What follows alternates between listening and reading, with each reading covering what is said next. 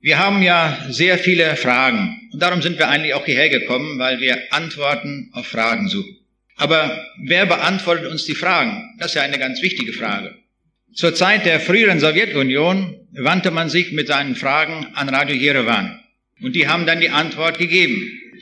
Und so wandte sich da jemand mit folgender Frage an Radio Jerewan. Stimmt es, dass Bauer Pavlov in Moskau in der Lotterie einen Lader gewonnen hat, also das dort übliche Auto. Antwort von Radio Jerewan, im Prinzip ja, nur es war nicht in Moskau, sondern in Leningrad. Und das war nicht ein Lader, sondern es war ein Fahrrad.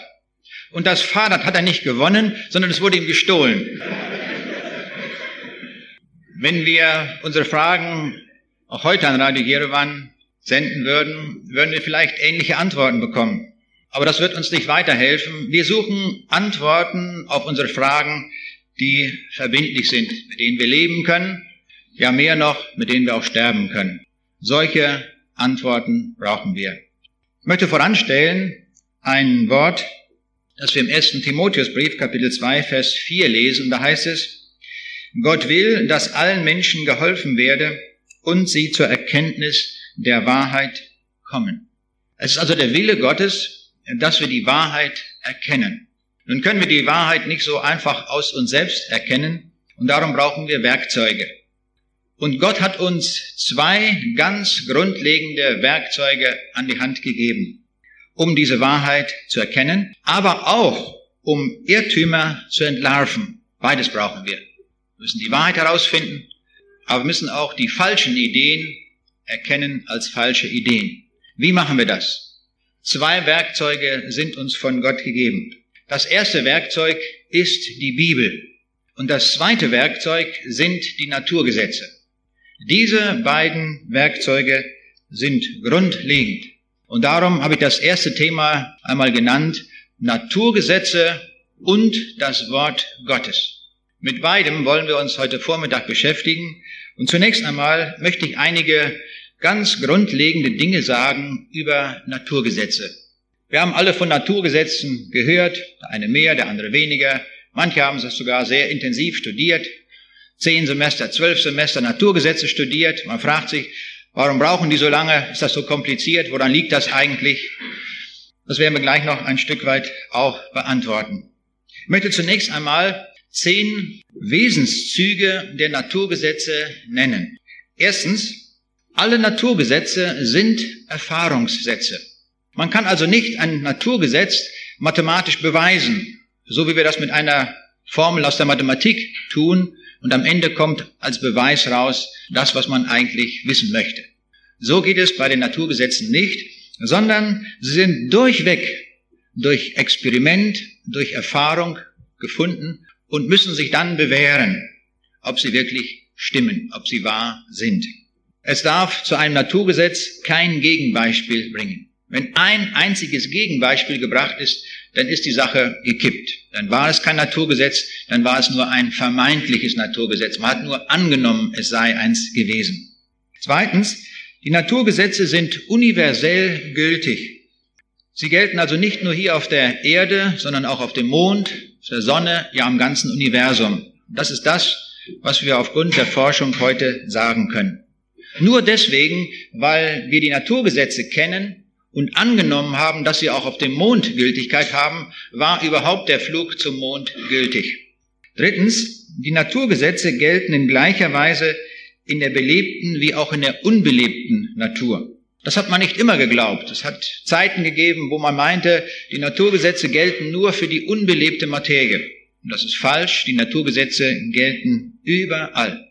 In jedem Lebewesen, in jeder Zelle, überall werden die Naturgesetze eingehalten. Ohne Ausnahme, egal um welchen Prozess es sich handelt. Viertens, die Naturgesetze sind darum auch auf kein Fachgebiet begrenzt. Überall können wir mit Hilfe der Naturgesetze arbeiten. In der Physik, in der Chemie, in der Biologie, in der Geologie, in der Informatik, Überall, wo wir es mit der Wirklichkeit zu tun haben, können wir also mit Hilfe der Naturgesetze Dinge berechnen oder voraussagen. Sechster Punkt, die Naturgesetze sind einfach. Warum studieren die Leute so lange daran? wenn die so einfach sind. Die Ursache liegt daran, die Anwendung ist so kompliziert. Ein Naturgesetz ist in den meisten Fällen, ja, kann sagen fast ausnahmslos, immer einfach. Sehr, sehr einfach, sogar zu einfach. Wenn man sagt, in einem System ist die Energiebilanz immer, zeigt immer aus, dass sie konstant ist. Immer bleibt die Energiemenge erhalten. Das ist doch nun einfach. Gar nicht kompliziert, nicht hoch drei oder Wurzel aus, sondern einfach ist konstant. Ist doch einfach. Nur wenn man das jetzt anwendet auf ein ganzes Kraftwerk mit Turbinen, mit Kohle, mit allem, was da eingesetzt wird, dann wird die Sache kompliziert. Und dann muss man sich im Detail auskennen. Siebtens, die Naturgesetze scheinen angreifbar zu sein. Ja, es verlockt geradezu heraus, so ein Satz, einen Widerspruch zu erzeugen zu einem solchen Satz und ein Gegenbeispiel zu erfinden. So sind sie alle. Aber das ist gleichzeitig auch ihre Stärke. Die Naturgesetze legen sich fest in ihren Aussagen. Wenn da gesagt wird beim Energiesatz, dass die Summe der Energie konstant bleibt, ist es eine Herausforderung. Und ich habe viele Vorträge gehört, wo Physiker immer wieder versucht haben, herauszufinden, ob es nicht doch ein Beispiel gibt, wo das mal nicht stimmt. Aber sie konnten keins bringen. Es ist und bleibt dabei, die Summe der beteiligten Energien in einem Prozess bleibt konstant. Sie sind angreifbar, so formuliert, das macht ihren Wert aus. Wir kennen alle das lustige Sprichwort, wenn der Hahn kräht auf dem Mist, ändert sich das Wetter oder es bleibt, wie es ist. Das ist natürlich kein Naturgesetz. Warum nicht? Weil es nicht angreifbar formuliert ist. Das stimmt immer. Ich kann überhaupt kein Gegenbeispiel dazu bringen. Immer egal, wie es Wetter ist, passt dieser Satz.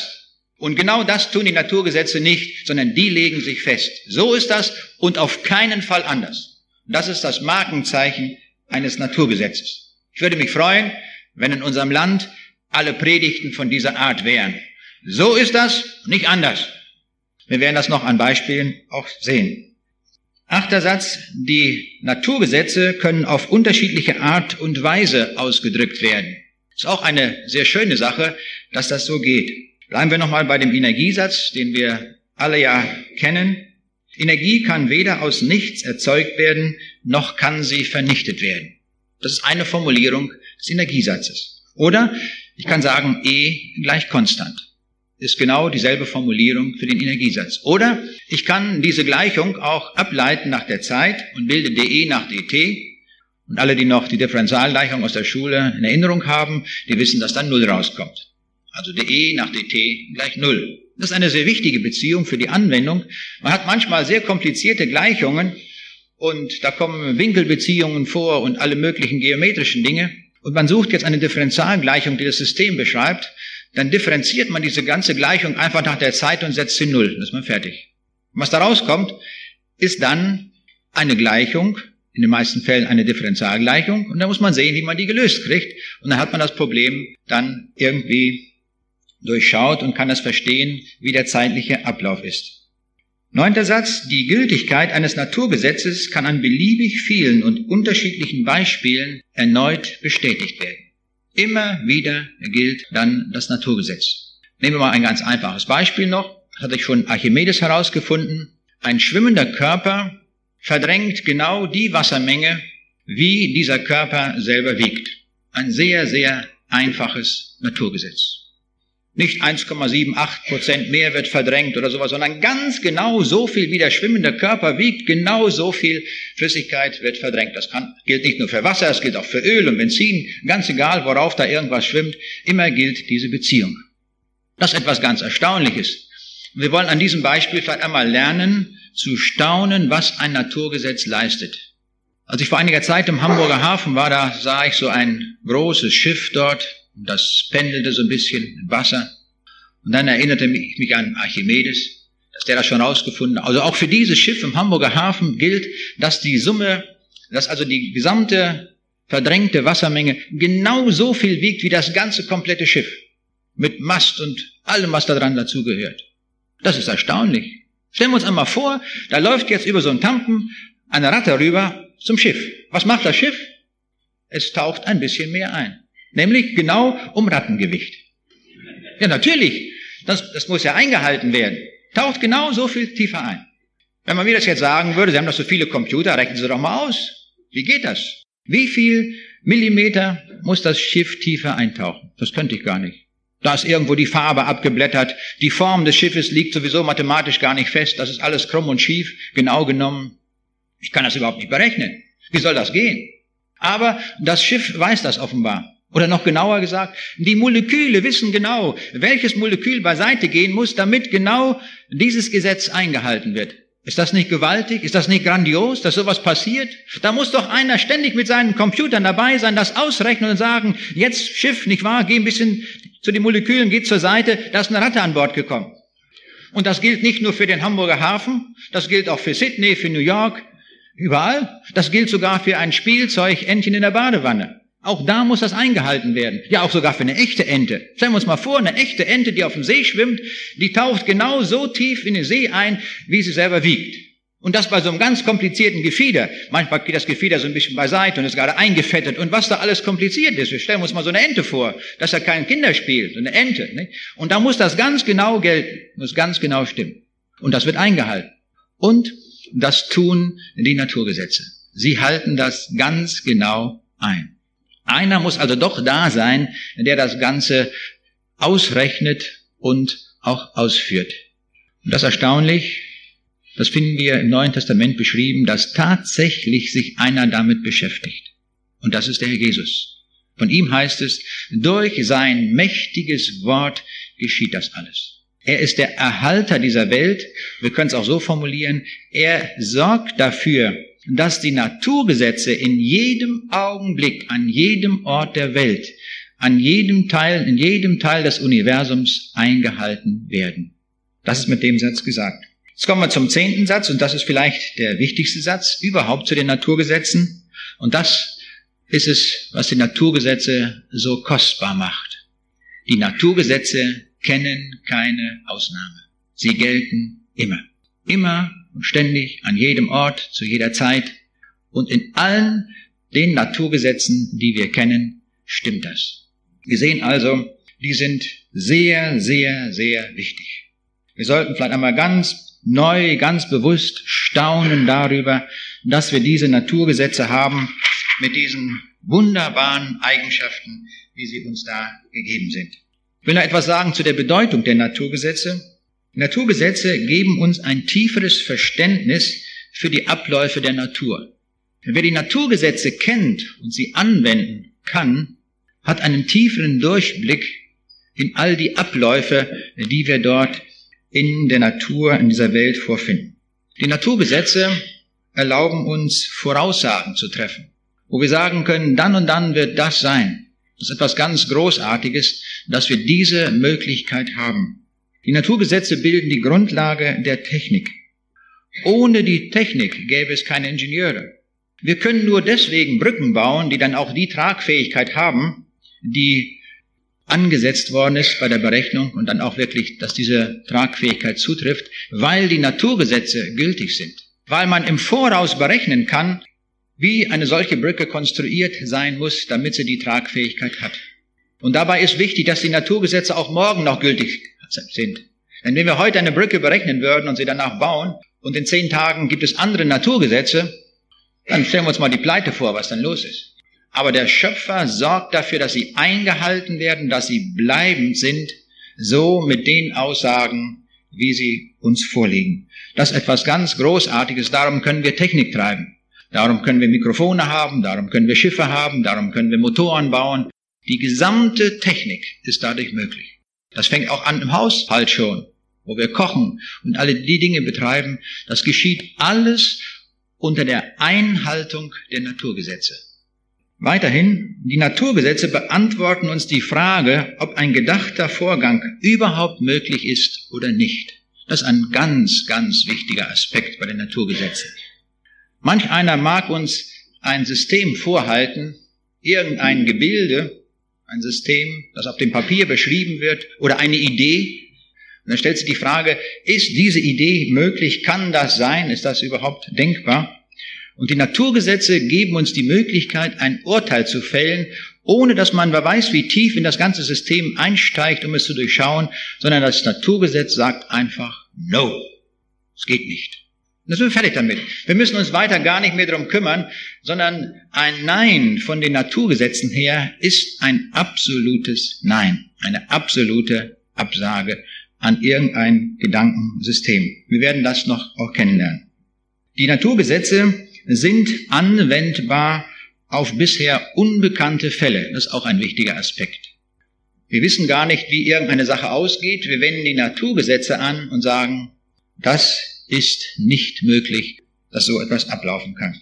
In unserer Welt haben wir drei grundlegend unterschiedliche Wirklichkeiten. Man kann das so aufteilen in Materie, Information und Leben. Das ist ganz, ganz unterschiedlich.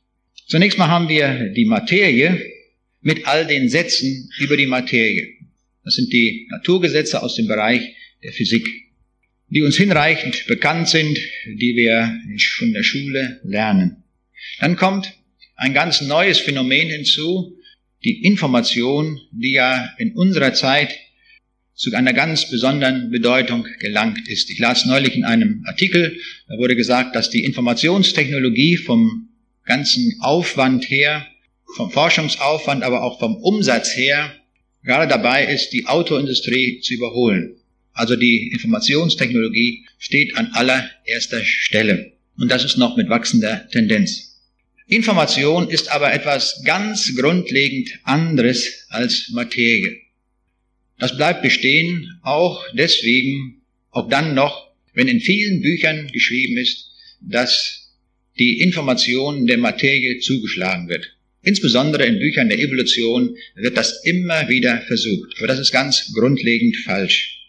Und noch etwas ganz anderes ist Leben. Leben ist noch einmal von anderer Qualität, von einem anderen Wesen als Materie und Information. Materie plus Information ist noch lange nicht Leben. Stellen wir uns vor, einen Roboter, der irgendeine Arbeit ausführt in einem Industriebetrieb. Es gibt auch einen Roboter, der Orgel spielen kann. Alles Mögliche macht man heute mit Robotern. Und die Roboter enthalten Materie plus Information. Aber kein Roboter repräsentiert Leben. Leben ist also noch etwas völlig anderes. Nach heutigem Stand der Dinge ist niemand in der Lage auf der Welt, kein Biologe, kein Chemiker, kein Wissenschaftler, genau zu definieren und zu sagen, was Leben ist. Wir kennen die Auswirkungen des Lebens und können das an, einer langen Liste beschreiben, was alles zum Leben gehört. Aber genau definieren, was Leben wirklich ist, können wir auf wissenschaftliche Weise nicht. Das sind die drei Wesenszüge dieser Welt und wir brauchen natürlich auch zu allen drei Ebenen Naturgesetze. Wenn wir Naturgesetze kennen über diese drei Ebenen, dann haben wir sehr viel Durchblick in diesen Bereichen der Wirklichkeit. Wir haben zwei Informationsquellen, wie gesagt, die Bibel und die Naturgesetze. Ich werde heute noch herausstellen, dass beide in irgendeiner Weise, wir werden noch herausfinden, in welcher Weise ähnlich sind. Zunächst mal gilt festzustellen, dass die Quelle in beiden Fällen gleich ist. Die Naturgesetze und auch die Bibel sind von dem Schöpfer gemacht. Sie stammen von Gott, sie stammen von Jesus Christus. Die Naturgesetze reden über die Werke des Schöpfers. Sie sind integraler Bestandteil der Schöpfung, so können wir sagen. Die Bibel ist auch eine Informationsquelle und sie redet über viele andere Dinge, die wir aus der Natur nicht entnehmen können. Die Bibel redet über Gott, über Jesus und über den Heiligen Geist. Die Bibel redet über die Ewigkeit, sie redet über das Heil. Aber sie redet auch über die Werke des Schöpfers und das tut sie sehr oft. Wenn wir diese beiden Informationsquellen vergleichen, möchte ich gleich dazu sagen, die Bibel steht höher als die Naturgesetze. Dennoch gibt es Ähnlichkeiten, da die Quelle gleich ist. Und diese Dinge wollen wir ein Stück weit heute herausarbeiten. Im Rahmen der Wissenschaft haben wir vereinfacht gesprochen drei Ebenen der wissenschaftlichen Erkenntnis. Naturgesetze, Modelle, Spekulationen. Es gibt vieles andere dazwischen, noch Theorien und ich will das einfach hier nur verkürzen auf diese drei grundlegenden Erkenntnismöglichkeiten in der Wissenschaft. Das Höchste, was wir überhaupt kennen an wissenschaftlicher Erkenntnis, das sind die Naturgesetze. Sie sind dadurch ausgezeichnet, dass sie von Gott stammen, nur die Formulierung stammt von Menschen. Und das hat der Schöpfer uns überlassen. Wir merken auch die gute Zusammenarbeit. Wir können keine Naturgesetze machen, wir können sie auch nicht ändern. Sie sind vom Schöpfer gegeben. Aber er sagt, ich habe euch einen Kopf gegeben, ihr könnt denken und ihr könnt forschen, versucht herauszufinden, wie die Naturgesetze lauten und dann wendet sie an. Und das drückt die Bibel ganz kurz aus, machet euch die Erde untertan. In diesem Satz ist das ausgedrückt. Dann haben wir als andere Möglichkeit der wissenschaftlichen Erkenntnis die Modelle. Und wie wir wissen, gibt es verschiedene Modelle zu irgendeinem Vorgang in der Wirklichkeit. Die Modelle sind eine sehr wichtige Struktur im Rahmen der wissenschaftlichen Arbeit. Die Modelle haben die Eigenart, dass sie bestimmte Aspekte der Wirklichkeit beschreiben und andere Aspekte weglassen, weil es sonst viel zu kompliziert ist. Aber mit diesen vereinfachenden Beschreibungen gelingt es oft, Dinge besser zu durchschauen. Und so kann es sein, dass wir zu ein und derselben Sache, denken Sie zum Beispiel an das Atommodell, zu einer derselben Sache verschiedene, dass es dazu verschiedene Modelle gibt, die parallel existieren und, wie ich hier zugeschrieben habe, sie koexistieren gleichzeitig und sie konkurrieren auch miteinander. Es kann durchaus sein, dass Modell 2 im Widerspruch steht zu Modell 1. Da muss man herausfinden, woran liegt das? Welches ist das bessere Modell, das geeignetere Modell? Und als allertiefste Stufe der wissenschaftlichen Erkenntnis möchte ich die Spekulation nennen. Die Spekulation hat in den meisten Fällen noch gar keine Fakten zur Verfügung, sondern es wird einfach mal so ein Gedankensprung gemacht nach vorne und gesagt, es könnte vielleicht so sein. Man spekuliert einfach. Spekulationen sind nicht immer schlecht. Sie führen manchmal auf eine richtige Fährte. Man muss das nur prüfen, ob es stimmt, und dann kann man entweder sehen, ob die Spekulation sich erwiesen hat, dass sie einen bestimmten Tatbestand beschreibt, oder man muss sie auch schnell verwerfen. Man muss sehr vorsichtig sein bei Spekulationen, die können auch ins Kraut schießen. Und leider ist heutzutage so, dass vieles, was nur Spekulation ist, als wissenschaftliche Erkenntnis verkauft wird. Und da müssen wir sehr, sehr vorsichtig sein und sagen, stopp, das ist überhaupt nicht durch irgendwelche Dinge äh, gesichert, weder durch Messwerte noch sonst irgendwelche Dinge. Das sind rein spekulative Gedanken. Ich habe hier eine ganz dicke Trennlinie gezogen zwischen den Naturgesetzen und dann Modellen und Spekulation oder Theorie und alles, was wir dazufügen wollen. Und zwar, um einen ganz wesentlichen Unterschied herauszustellen. Die Naturgesetze sind die einzigen Dinge daran, die wirklich vom Schöpfer stammen. Modelle, Spekulationen, Theorien, die stammen vom Menschen. Sie sind also ausschließlich vom Menschen und sie wurden auch von Menschen formuliert. Wenn die Naturgesetze vom Schöpfer stammen und vom Menschen formuliert sind. Ich habe vorhin gesagt, dass Naturgesetze keine Ausnahme kennen. Das möchte ich einmal nochmal hier darstellen, und zwar mit Hilfe der Rahmenfunktion, so möchte ich es einmal nennen. Die Bibel aber auch die Naturgesetze laufen in einem bestimmten Rahmen. Das können wir uns vorstellen wie so ein Bilderrahmen und innerhalb dieses Rahmens, da spielt sich nun das ab, worum es geht. Nehmen wir zunächst mal die Naturgesetze. Alle Vorgänge, die in dieser Welt zu beschreiben sind, die wir beobachten, die wir selbst im Experiment durchführen können, laufen also immer innerhalb des Rahmens der Naturgesetze ab. Aber innerhalb dieses Rahmens haben wir eine ganz große Freiheit in der Gestaltung. Wir können zum Beispiel einen Benzinmotor bauen, wir können einen Elektromotor bauen oder Dieselmotor. Eine ganz große Freiheit in der Konstruktion. Aber alles muss sich abspielen innerhalb des Rahmens der Naturgesetze. Weil dieser Satz dann auch gültig ist, dass es hier innerhalb der Naturgesetze da auch keine Ausnahme gibt. Nun habe ich doch ein paar Ausnahmen gezeichnet und die sind auch wichtig, dass wir sie einfach hier zur Kenntnis nehmen. Vorgänge außerhalb des Rahmens der Naturgesetze sind nicht erlaubt, sind also nicht möglich, wenn wir sie tun, wenn Ingenieure, Physiker damit handhaben.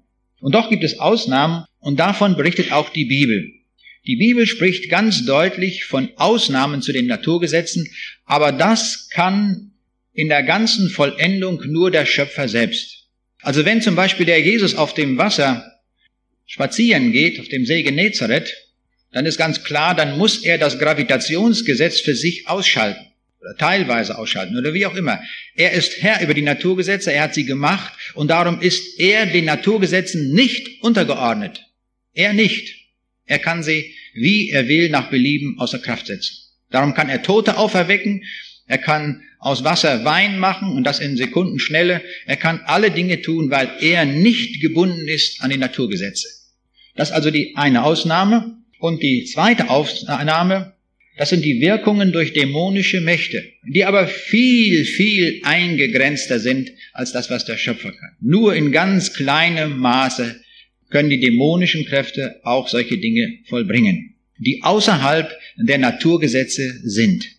Müssen das wissen, dass die dämonischen Mächte das können, aber nur in sehr eingeschränktem Maße. Wenn wir zum Beispiel denken an Besprechungen von Warzen und solche Dinge, Tatsächlich finden Heilungen statt, aber man hat sich dann dämonischen Mächten ausgeliefert und hat Bindungen damit an den Teufel.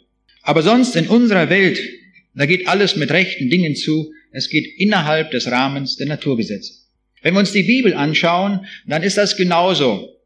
Wir haben einen Rahmen und die Handlungen innerhalb dieses Rahmens sind erlaubt für uns, dass wir sie tun. In den Geboten ist, das, ist dieser Rahmen festgelegt und in der Bergpredigt. Da sagt uns Gott, was sein Wille ist, wie wir hier innerhalb des Rahmens handeln können und auch sollen. Da haben wir Freiheit in der Gestaltung, im Rahmen dieser Gebote. Außerhalb des Rahmens der Bibel sind auch Handlungen möglich, aber sie sind von Gott verboten. Also wie Mord, Ehebruch, Diebstahl, das liegt außerhalb des Rahmens des Willens Gottes. Noch ein Satz zu den Naturgesetzen. Ich möchte einmal unterscheiden zwischen wirklichen Naturgesetzen und vermeintlichen Naturgesetzen. Ein wirkliches Naturgesetz, wenn es sich bestätigt hat, dann ist das nicht kippbar durch gar nichts. Jetzt sind wir wieder im Bereich in dieser Welt, wo wir Menschen handeln und taktieren. Dann ist das immer gültig und wir können uns wirklich fest darauf verlassen. Beim Herausfinden eines Naturgesetzes kann es durchaus sein, dass wir glauben, das sei ein Naturgesetz. Wir sind noch bisher nicht auf einen Widerspruch gestoßen, haben noch kein Gegenexperiment gefunden. Aber es kann sein, dass diese Formulierung geändert werden muss. Und zwar einmal vielleicht, weil der Vorgang nicht richtig erkannt worden ist oder vielleicht nicht präzise genug formuliert ist. Es kann durchaus sein, dass wir ein Naturgesetz formulieren und dann stellen wir fest, aufgrund der Beobachtung, wir müssen es noch feiner formulieren. Das kann durchaus sein. Das heißt, der Grundansatz war schon richtig, aber es muss noch besser formuliert sein. Oder richtig erkannt und richtig formuliert. Ich möchte vielleicht ein paar Beispiele zeigen aus meinem Bereich, aus der Informatik, obwohl ich nur sehr kurz darauf eingehen will. Habe so ein Konzept gemacht für Information, wobei man zeigen kann, dass ein solches System gilt von fünf Ebenen der Information, Statistik, Syntax, Semantik, Pragmatik und Apobetik. Und wenn wir ein unbekanntes System untersuchen und diese fünf Ebenen auch alle vorfinden, die auch in meinen Büchern hinreichend beschrieben worden sind, darum will ich hier nicht näher darauf eingehen, dann kann man Sätze formulieren, die auch wie Naturgesetze sind, ja die sogar Naturgesetze sind. Ich habe oft darüber Vorträge gehalten an Universitäten vor Fachleuten und habe die Leute immer wieder herausgefordert, nennen Sie mir ein Gegenbeispiel. wenn Sie ein Gegenbeispiel nennen, dann sind diese Sätze gekippt. Bisher noch nie vorgekommen. Und darum sage ich natürlich ganz frech und kühn, das sind Naturgesetze. Ein Naturgesetz kippt in dem Augenblick, wenn einer ein Gegenbeispiel bringt. So ist äh, die Handlungsweise, die Wirkungsweise. Und zwar, ich nenne einmal ganz kurz diese Sätze. Es gibt keine Information ohne Code. Wir brauchen also einen Code. Das heißt, aus einem Zeichenvorrat, der vorliegt, nehme ich gewisse Zeichen heraus und konstruiere mir damit Information. Das ist damit gemeint. Es gibt keinen Code ohne freie willentliche Vereinbarung. Es muss also festgelegt werden, welche Zeichen in diesem Satz vorkommen sollen. Es gibt keine Information ohne Sender. Ein Sender ist immer nötig, eine geistige Quelle also. Es gibt keine Information, ohne dass am Anfang ein geistiger Urheber steht. Und es gibt keine Information ohne Willen. Das fängt schon an bei einer Postkarte. Eine Postkarte, die geschrieben ist aus dem Urlaub, wird der Empfänger nur dann erhalten, wenn ich dort am Urlaubsort den Willen hatte, etwas zu schreiben. Wie groß das Kotelett ist oder ob die Sonne scheint und wie kalt oder warm das Wasser ist. Dazu muss ich den Willen einsetzen. Das gilt für jede beliebige Information. Es gibt keine Information ohne die fünf hierarchischen Ebenen, Statistik, Syntax, Semantik, Pragmatik und Apobetik. Und in den statistischen Prozessen kann keine Information entstehen. An diesen Beispielen, man kann das schon riechen, dass von daher eine Evolution gar nicht möglich ist. Denn in den lebenden Systemen finden wir sehr viel Information, ja wir finden die höchste Informationsdichte überhaupt, die wir kennen, in einem Stecknadelkopf von DNS-Material, was wir in jeder Zelle haben, könnte man einen Stapel von Taschenbüchern speichern, der noch 500 Mal höher wäre als die Entfernung von der Erde bis zum Mond. Da haben wir einen Eindruck von der unvorstellbar hohen Informationsdichte, die wir dort vorfinden im DNS-Molekül. Ein äußerst geniales Prinzip. Tausende von Informatikern arbeiten zurzeit an Programmen, an Verbesserung der Chips und so weiter. Wir sind noch meilenweit oder um es wissenschaftlich auszudrücken, Zehnerpotenzen weit entfernt von dieser Informationsdichte.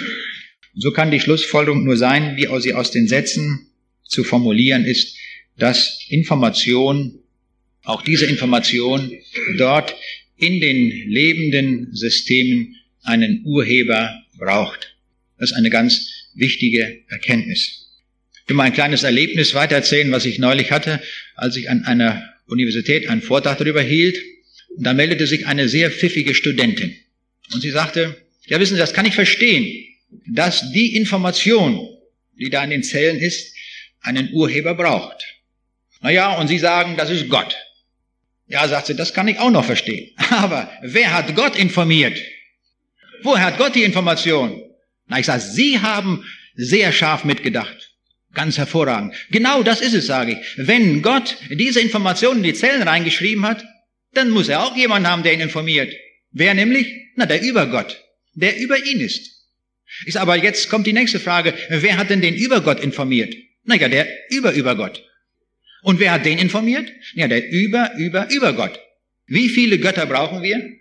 Unendlich viele Götter. Das ist das System, was sie proklamieren. Ich sage, genau richtig, das ist es. Genau scharf mitgedacht. Ich sage, sehen Sie, jetzt kommt die Bibel und die Bibel sagt, da ist nur ein Gott. Was ist die Denkkonsequenz daraus? Nun, dieser Gott muss selbst unendlich intelligent sein. Das ist die Konsequenz, das ist die Denkkonsequenz. Unendlich intelligent. Und das finde ich auch eigentlich viel schöner formuliert, als wenn wir sagen allwissend. Das sagen wir so ganz locker hin, der Schöpfer ist allwissend. Und bedenken überhaupt nicht, was damit gemeint ist. Unendlich intelligent heißt, er weiß alles. Da ist nicht die kleinste Kleinigkeit der Wirklichkeit oder sonst etwas, was er nicht weiß. Alles.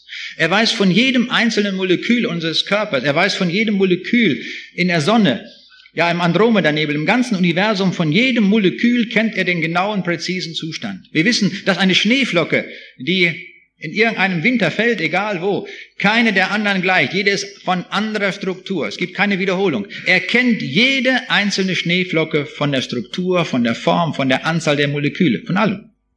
Er kennt genau, wie es die Bibel auch sagt, die Anzahl der Haare auf unserem Kopf. Fragte mich neulich jemand, hat dann Gott nichts anderes zu tun, als die Haare zu zählen? Das gehört zu seiner Allwissenheit, zu seiner unendlichen Intelligenz dazu, dass er das natürlich auch weiß, dass wir uns heute Morgen drei Haare ausgekämmt haben. Natürlich weiß er das, keine Frage für ihn. Und so weiß er alles und er kennt unser Leben von vorne bis hinten. Mit einem solchen Gott haben wir es zu tun. Und das ist wichtig, dass wir uns das auch einmal so vor Augen führen. Ich habe immer im Römerbrief gestaunt, da steht das Wort, dass wir aus der Schöpfung erkennen können, dass seine ewige Kraft und Gottheit. Da habe ich mir überlegt, wieso können wir aus den Werken erkennen, dass der Schöpfer ewig ist? Und diese Studentin, die hat mich darauf gebracht, letztlich. Denn warum? Wenn Gott unendlich intelligent ist und alles weiß, dann muss er wissen, was vor gestern war, was vorgestern war, über alle Zustände der Welt, über alle Menschen, über alle Ameisen, über alle Amöben, über alles. Und was vor tausend Jahren war, muss alles wissen. Es darf keine Frage sein, geben, die er nicht beantworten kann. Und darum muss er auch genau wissen, was morgen ist und übermorgen. Ganz präzise, im Detail. Ja, er muss es weiter wissen, in tausend Jahren, ja, in alle Ewigkeit. Das kann er aber nur sagen und wissen, wenn er selber ewig ist. Können wir uns so einfach erschließen. Wir sehen also, ein Stück weit mitzudenken ist sehr gut. Und darum freue ich mich immer riesig, wenn ich so an Universitäten bin oder auch so bei Tagungen wie hier, wenn Fragen kommen. Wirklich knackige Fragen, die bringen einen wirklich weiter. Auch in Richtungen, wo wir vielleicht vorher noch nie hingedacht haben. Das hilft uns allen, wenn wir uns mit Fragen durchlöchern. Und das ist auch von der Bibel angesagt, dass wir Fragen stellen. Ich kann mir vorstellen, die Jünger haben den dann Jesus ständig auch Fragen gestellt.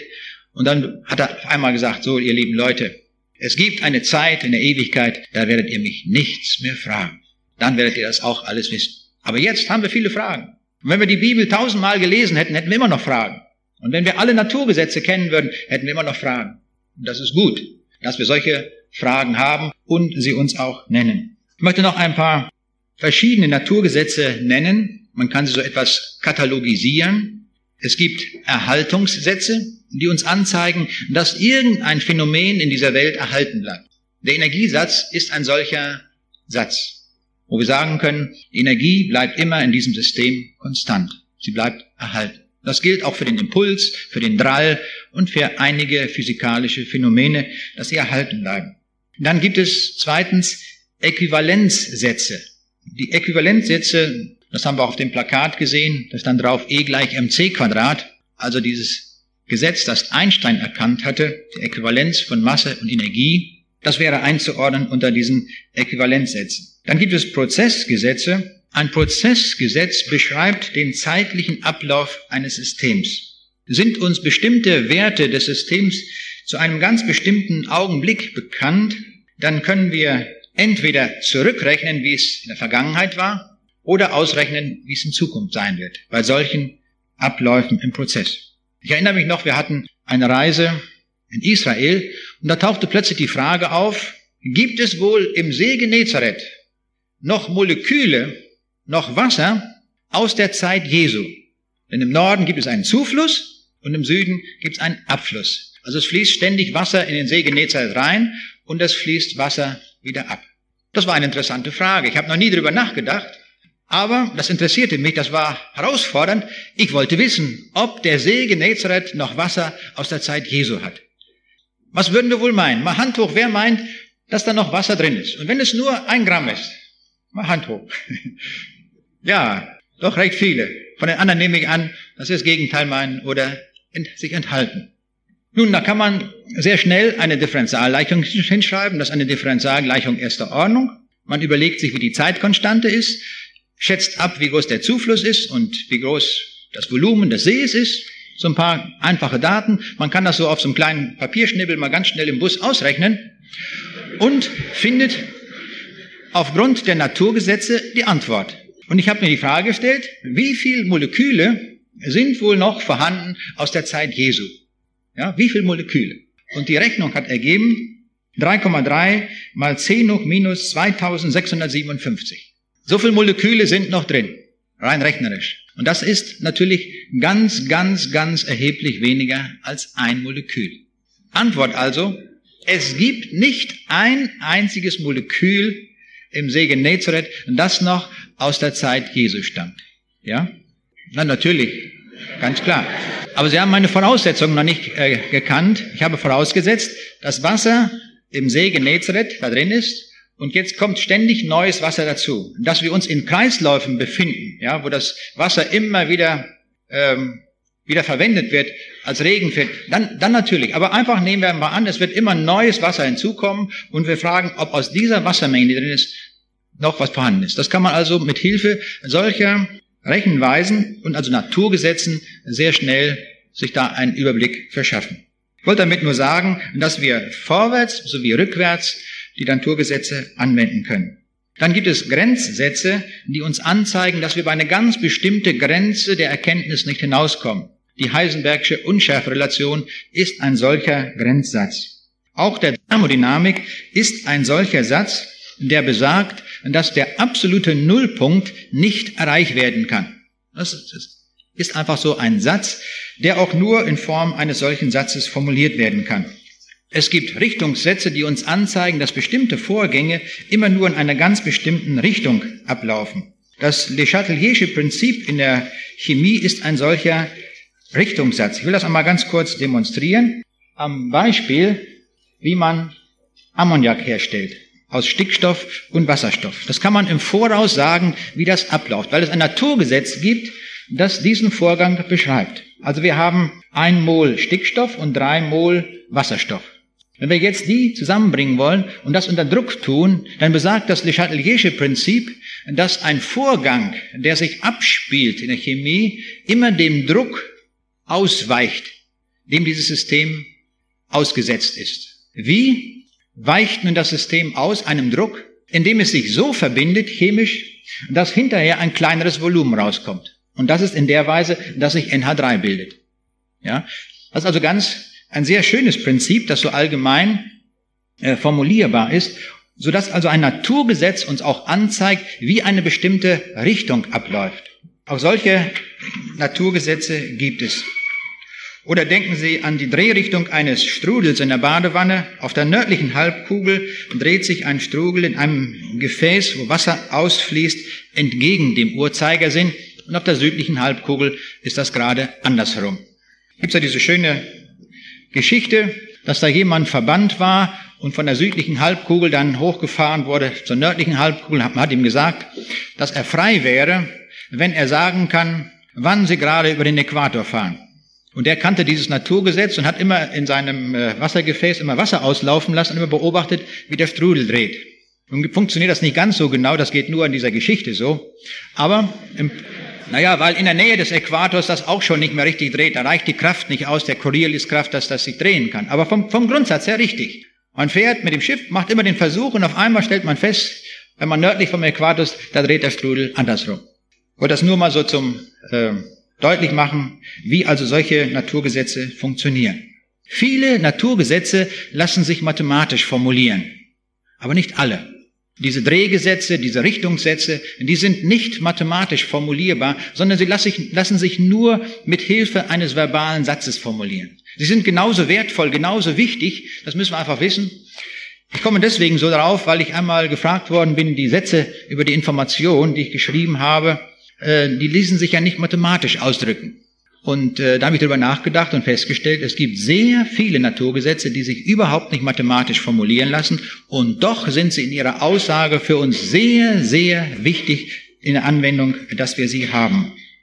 Das Induktionsgesetz in der Elektrotechnik, will da nicht näher darauf eingehen, ist auch so ein Gesetz, die rechte Handregel, die sich auch so mit einem einzigen Satz beschreiben lässt wo also die Drehrichtung eines Leiters in einem Magnetfeld und die Linien der, äh, die, die Kraftlinien ein Magnetfeld und die Richtung des Stromes sich wie die Hand, rechte Handregel verhält, wenn man Daumen, Zeigefinger, Mittelfinger jeweils um 90 Grad spreizt. Dann kann man bei entsprechender Haltung genau sagen, in welche Richtung der Strom fließt. Also solche Gesetze gibt es auch, die einfach nur so formuliert werden. Wir haben jetzt eine ganze Reihe von Naturgesetzen kennengelernt. Und ich setze mal einfach jetzt voraus, dass wir jetzt topfit sind, was Naturgesetze anbetrifft. Und jetzt machen wir einen Sprung. Wir haben ja gesagt, das Thema soll heißen Naturgesetze und die Bibel. Und das ist etwas sehr Bemerkenswertes, was mir daran aufgefallen ist. Ich habe nämlich festgestellt, Naturgesetze und das Wort Gottes, sie haben eine große Ähnlichkeit. Und diese Ähnlichkeit muss eigentlich auch so sein. Sie muss deswegen so sein, weil ja der Urheber derselbe ist. Das war meine Idee. Und da habe ich einfach mal gesucht und ich fand eine ganze Reihe von Beispielen. Und das hilft uns etwas, die Bibel vielleicht in einem ganz neuen Licht und auch ganz anders zu sehen. Wenn wir zunächst einmal ganz grundlegende Gedanken über die Naturgesetze so zusammengestellt haben.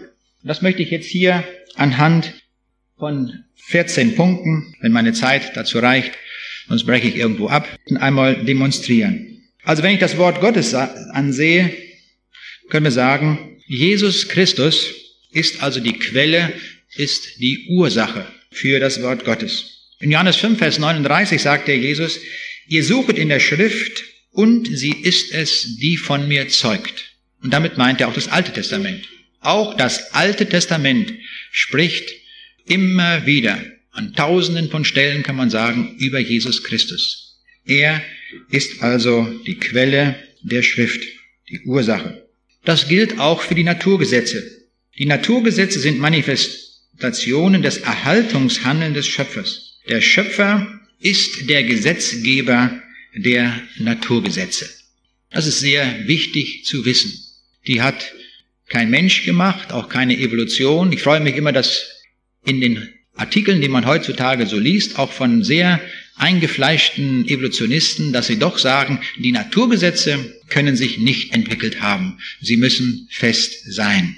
Und wir wissen heute, dass die Naturgesetze sehr, sehr fein abgestimmt sind aufeinander. Zum Beispiel Proton und Neutron haben eine Masse, die nur um ein Siebtel Prozent abweicht. So genau sind die. Und wir wissen heute aus physikalischer Sicht, wenn das nur umgedreht wäre, das Verhältnis, dann gäbe es keinen Wasserstoff, dann gäbe es darum keine Sterne, dann gäbe es keine Sonne, dann gäbe es kein Leben, nichts wäre möglich. So fein ist das getuned, wie das auf Neudeutsch heißt. So fein abgestimmt, so präzise, damit das Leben möglich ist. Und hier hilft keine Mutation und Selektion oder sonst etwas weiter. Hier sehen wir an Tausenden von Stellen das präzise Handeln des Schöpfers, an der die Naturgesetze und die Konstanten so gesetzt hat, dass sie das erfüllen. Ich komme zum nächsten Punkt, die Informationsquelle. Was ist die Informationsquelle bei dem Wort Gottes? Das Wort Gottes steht sprachlich kodiert in der Bibel geschrieben. Ich bin so froh, dass es aufgeschrieben ist, dass wir Sätze haben, die formuliert sind, die fest dastehen, die für jeden nachlesbar sind.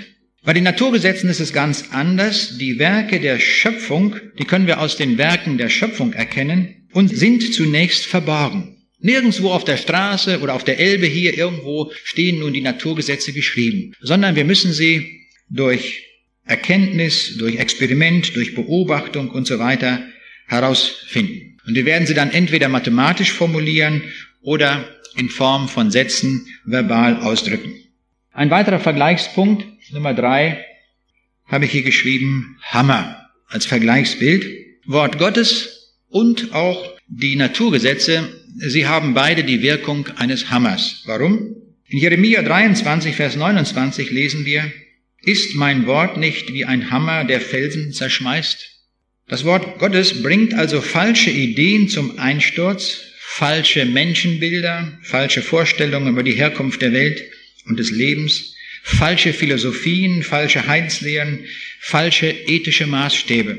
Und ich meine, es ist sehr wichtig für uns in unserer Zeit, wenn wir uns hier zurechtfinden wollen, dass wir das Wort Gottes wirklich als einen solchen Hammer auch benutzen, das Wort Gottes ist ein Hammer, das daran werden alle möglichen Dinge zerschellen. Mit diesem Hammer kann man falsche Ideen zertrümmern, dass nichts mehr übrig bleibt. So müssen wir es anwenden und nicht umgekehrt, dass wir die falschen Ideen ein, einsetzen, um dann die Bibel zu zerstören. Und das geschieht weitgehend in den Religionsunterrichten. Das ist so jammerschade. Es müsste umgekehrt sein.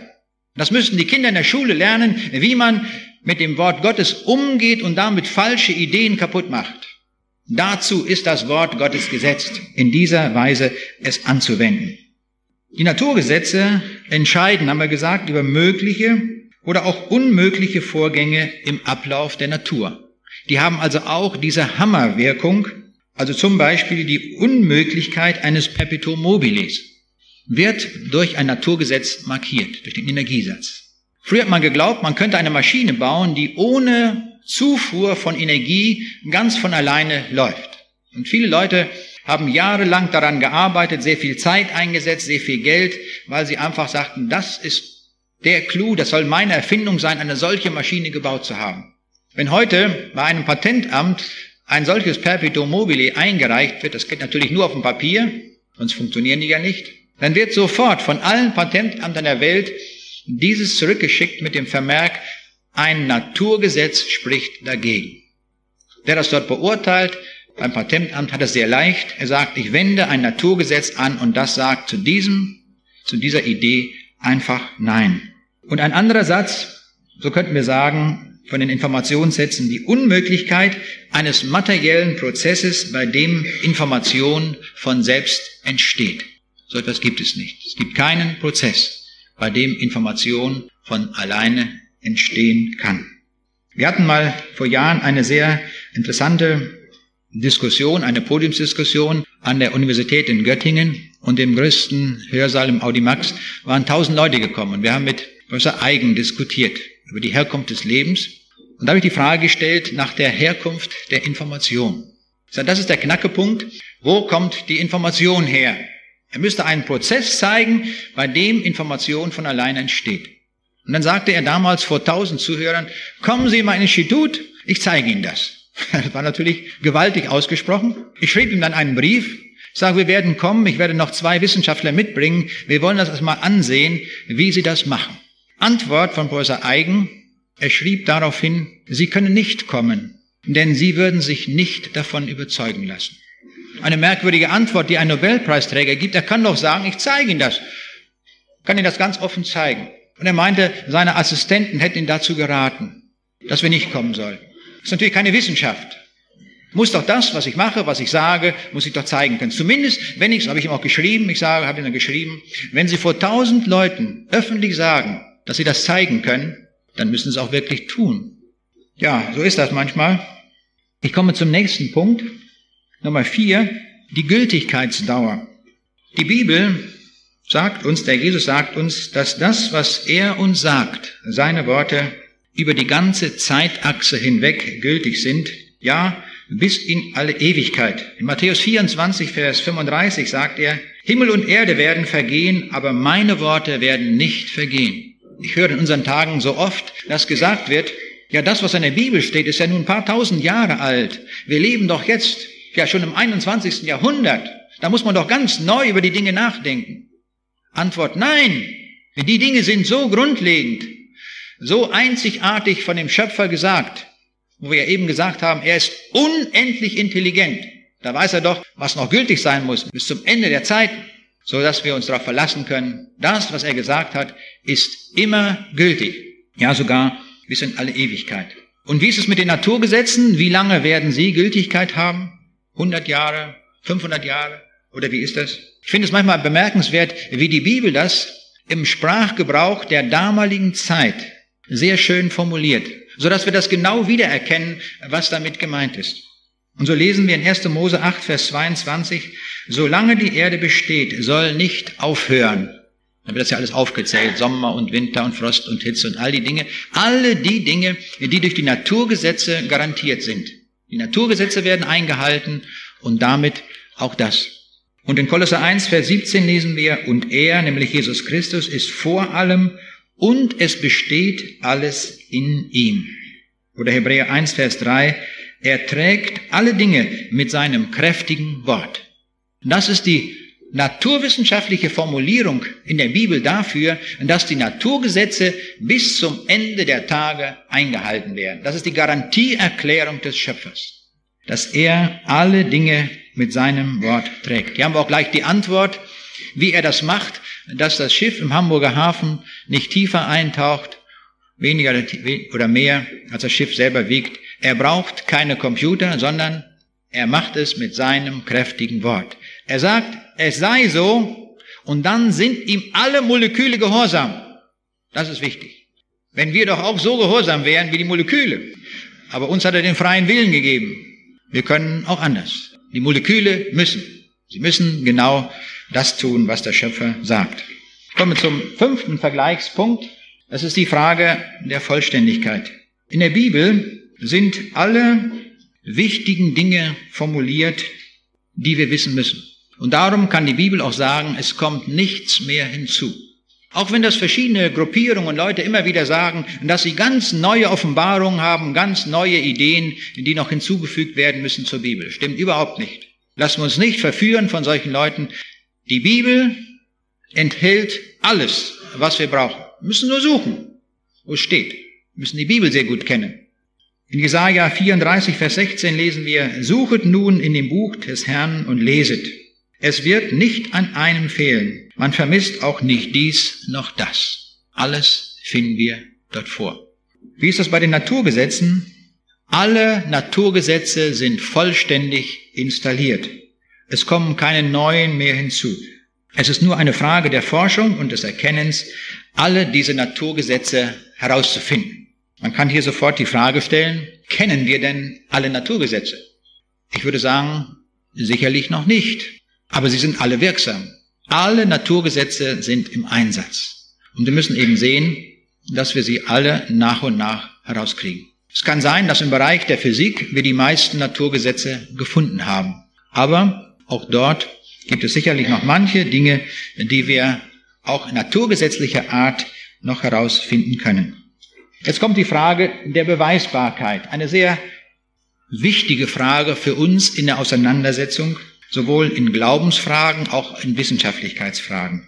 Ich habe gesagt, bei den Naturgesetzen ist es so, dass man sie nicht beweisen kann. Sie sind Erfahrungssätze und sie können an jedem beliebigen Ort und zu jeder beliebigen Zeit getestet werden. Das ist auch sehr gut. Man muss also nicht abwarten, bis gerade Mondfinsternis ist oder sonst etwas, dass man dann gerade mal die Naturgesetze prüfen kann, sondern man kann sie zu jeder Zeit prüfen. Und auch das Wort Gottes ist von dieser Art. Das Wort Gottes kann nicht bewiesen werden, werden genauso nicht wie die Naturgesetze. Wir können es nur glauben und erkennen. Das ist sehr schön, wie der Petrus das formuliert in Johannes 6, Vers 69. Wir haben geglaubt und erkannt. Das ist es. Das ist der Zugang zum Wort Gottes. Wir haben geglaubt und erkannt. Er hat nicht gesagt, Herr, du hast es uns bewiesen.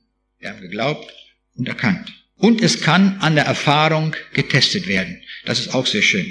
Malachi 3, Vers 10 ist vom Zehnten die Rede und wie man dann prüfen kann, wie Gott dann seinen Segen dazu schenkt.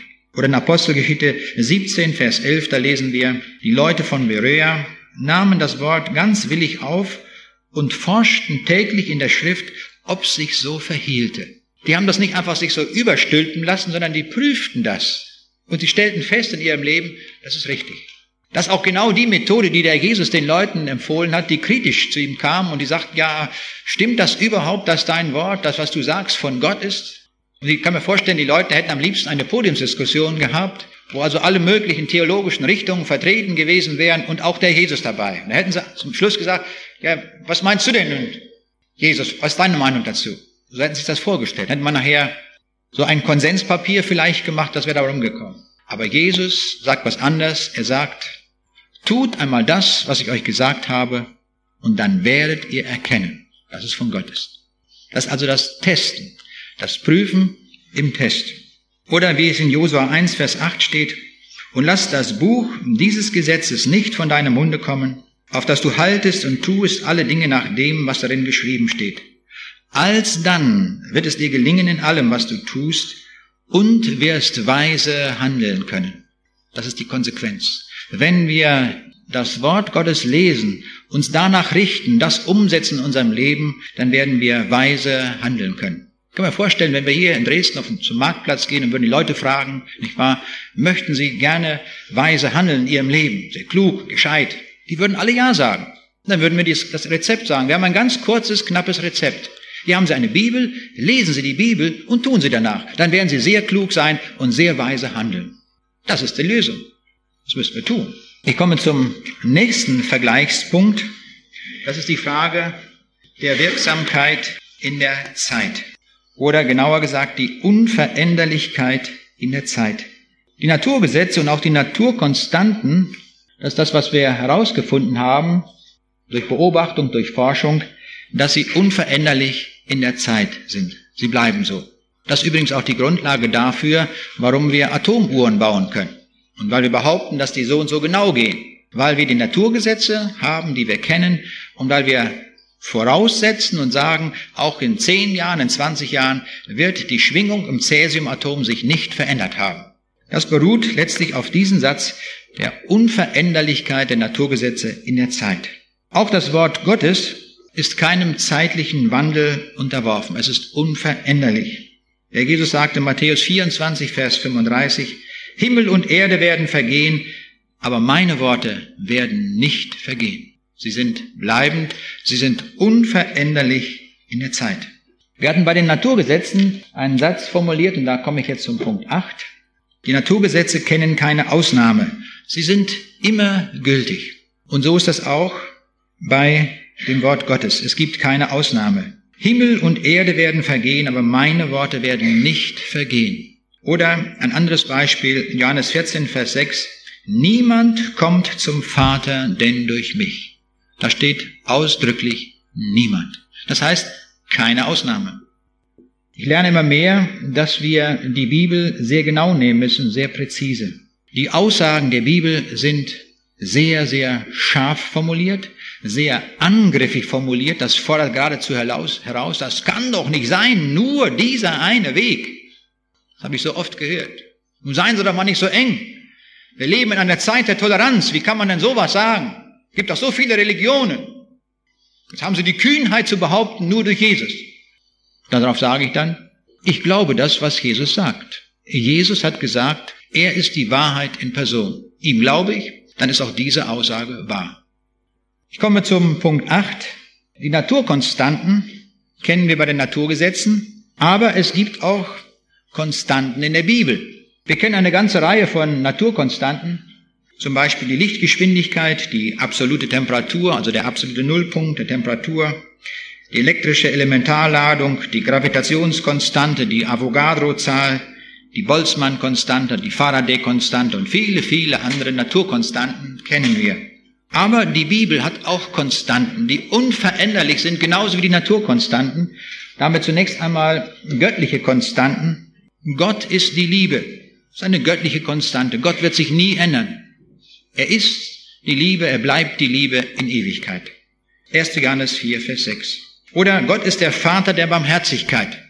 Das ist ein feststehender Satz, so wie er in 2. Korinther 1, Vers 3 steht, der bleibend ist. Hier haben wir es zu tun mit dem Vater aller Barmherzigkeit. Das sind göttliche Konstanten. Jetzt einige historische Konstanten. Jesus kam in diese Welt.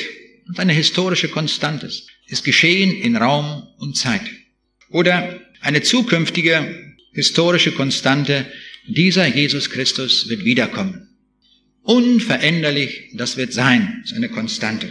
Oder ethische Konstanten, wir kennen die zehn Gebote oder die Bergpredigt, unveränderliche ethische Konstanten, die Gott gesetzt hat.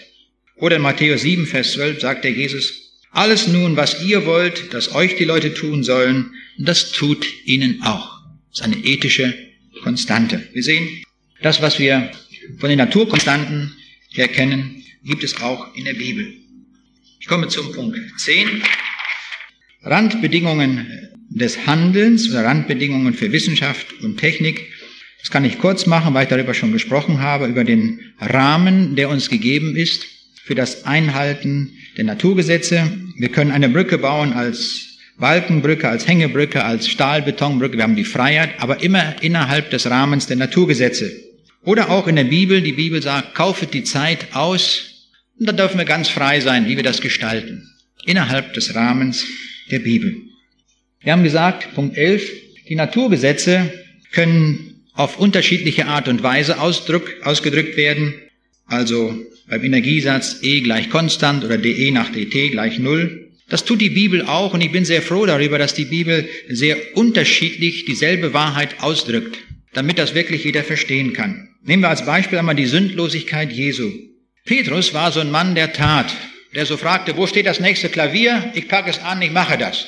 Wie wird Jesus die Sündlosigkeit des Herrn Jesus ausdrücken? Wie macht der Petrus das? Er sagt, welcher keine Sünde tat, weil er vom Tun herkommt.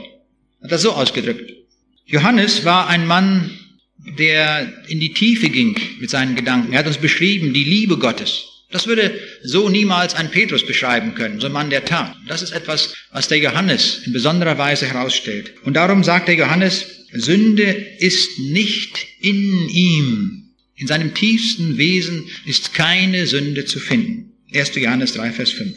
Und Paulus, ein Mann der Wissenschaft, der von der Erkenntnis herkam, der sagte, Jesus ist der, der keine Sünde kannte. Hier sehen wir unterschiedlich formuliert und doch sagen alle dasselbe aus. Die Naturgesetze erlauben Voraussagen. Punkt 12 hatten wir gesagt. Wir können Konstruktionen haben, alle möglichen Dinge bauen. Die Bibel kennt das auch. Die Bibel ist das einzige Buch, bei dem Prophetien sich wortwörtlich erfüllt haben und auch weiterhin erfüllen werden. Punkt 13. Die Nichtbeachtung bringt Schaden. Wehe, wenn wir Naturgesetze nicht beachten. Also wenn jemand sagt, das Gravitationsgesetz passt mir überhaupt nicht, ich bin dagegen und springt von einem Fernsehturm herunter, dann wird er merken, er kommt als Briefmarke an. Auch wenn er dagegen war, wird es ihm nicht helfen. Oder wenn ich an eine 5000 Volt Leitung an, da anfasse, dann ist das auch der sichere Tod. Oder wenn ich eine Kugel Ziankali esse, dann werde ich das nicht überleben. Das heißt, Naturgesetze werden unbedingt eingehalten. So ist das auch beim Wort Gottes. Wenn wir es nicht einhalten, werden wir Schaden nehmen. Die Unzüchtigen, die Ehebrecher und die Diebe werden das Reich Gottes nicht sehen. 1. Korinther 6, 9 bis 11. Wer aber nicht glaubt, wird verdammt werden. Markus 16, Vers 16. Und so sehen wir viele solcher Aussagen. Oder wer den Schöpfungsbericht ignoriert, weiß nicht mehr, woher er kommt und er verfällt den Ideologien. 14. Eine nicht realisierbare Idee, ein theoretisches Konzept oder ein Perpetuum mobile kann mit Hilfe eines Naturgesetzes pauschal widerlegt werden, ohne den Fehler im Detail suchen zu müssen. Es genügt, die Naturgesetze anzuwenden, um den durchdachten Vorgang pauschal als unmöglich abzutun. Das gilt für den Energiesatz, das gilt für viele andere Dinge. Und ich meine, das gilt auch für die Sätze der Information, die uns anzeigen, dass Information nicht von alleine entstehen kann und darum eine Evolution ausschließen. Bei dem Wort Gottes ist es ähnlich. Eine unbiblische Lehre kann mit Hilfe der Bibel pauschal widerlegt werden, ohne den Fehler im Detail zu suchen. Es genügt, zentrale biblische Aussagen anzuwenden, um die falsche Idee abzutun. Also zum Beispiel, viele Philosophien gehen davon aus, dass der Mensch gut ist. Aber die Bibel sagt, da ist keiner, der Gutes tue. Auch nicht einer. Psalm 14, Vers 1 zum Beispiel. Oder der Mensch stammt aus dem Tierreich ist auch so ein Satz, wird widerlegt durch die Aussage 1. Mose 1, 27, und Gott schuf den Menschen ihm zum Bilde, zum Bilde Gottes schuf er ihn. Oder viele behaupten in unseren Tagen, dass auch Rettung durch andere Religionen möglich ist. Und die Bibel sagt, in keinem anderen ist das Heil, ist auch kein anderer Name unter dem Himmel den Menschen gegeben, darin wir sollen selig werden. Apostelgeschichte 4, Vers 12. Man kann diese Liste, die ich hier so einmal so zusammengestellt habe, diese 14 Kriterien, beliebig fortsetzen mit anderen Kriterien. Man wird immer wieder feststellen, dass solche naturgesetzlichen Dinge, die wir von der Wissenschaft her kennen, auch an vielen Stellen in der Bibel in ähnlicher Weise oder so vorzufinden sind. Und das gibt uns einen neuen Einblick, ein neues Verständnis auch zum Worte Gottes. Wir wollen unserem Herrn und Schöpfer dafür danken, dass er uns sein Wort gegeben hat und auch, dass er uns seine Naturgesetze gegeben hat. Und darum möchte ich abschließend mit uns beten. Lieber Vater in dem Himmel, wir sagen dir Dank im Namen Jesu für diese Konferenz, für dieses Beisammensein, für dieses gemeinsame Mitdenken an deinem Wort. Hab Dank, dass du uns dein Wort gegeben hast, das unverbrüchlich ist, das wahr ist. Wir danken dir auch für deine Naturgesetze, die du gesetzt hast, damit wir in dieser Welt leben können Technik betreiben können und unter dem Segen stehen, den du in deine Schöpfung auch mit hineingelegt hast. Herr, danke, dass du deine schützende und segnende Hand über uns hältst und stärke uns alle an deinem Wort, Herr, das die Wahrheit ist. Amen.